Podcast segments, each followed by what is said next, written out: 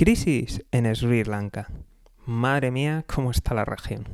Muy buenas, me llamo José García y esto es Mejora y Emprende. Y hoy te voy a contar la crisis de Sri Lanka. Veréis, el país está en crisis por si no has oído el capítulo, te lo has perdido, eh, te recuerdo que tienes el de la crisis del sureste asiático, eh, donde te, te, cuento un poquito cosas que en general pasan en la región. Pero hoy me gustaría detenerme en Sri Lanka porque me parece un caso bastante interesante de algo que podría extenderse no solamente a países de la región, sino que podríamos empezar a ver en otros países.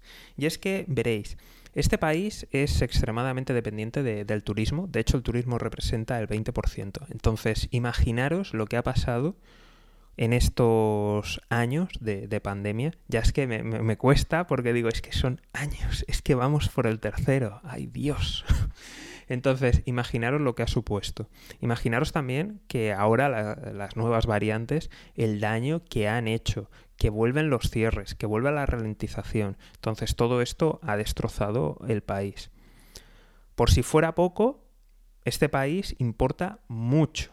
Importa mucho y de hecho importa no solamente energía, sino también importa alimentos. Esto es muy peligroso. Y está realizando cambios de divisa, lo cual significa que están saliendo reservas de, su banco central para intentar estabilizar su moneda. Y esto, en fin, si, ya habéis escuchado los capítulos de Turquía, pues ya sabéis de, de, qué va. Por si fuera poco, la inflación está en el 9% y aumentando. Esto es el dato oficial. Me gustaría ver si hay algún dato extraoficial por ahí. Entonces, volvemos a lo mismo, volvemos a los mismos males, eh, países que importan mucho, muy dependientes del turismo, eh, que intentan estabilizar como sea la divisa, inflación, cuidado, cuidado porque este cuadro macroeconómico se va a repetir en otras partes.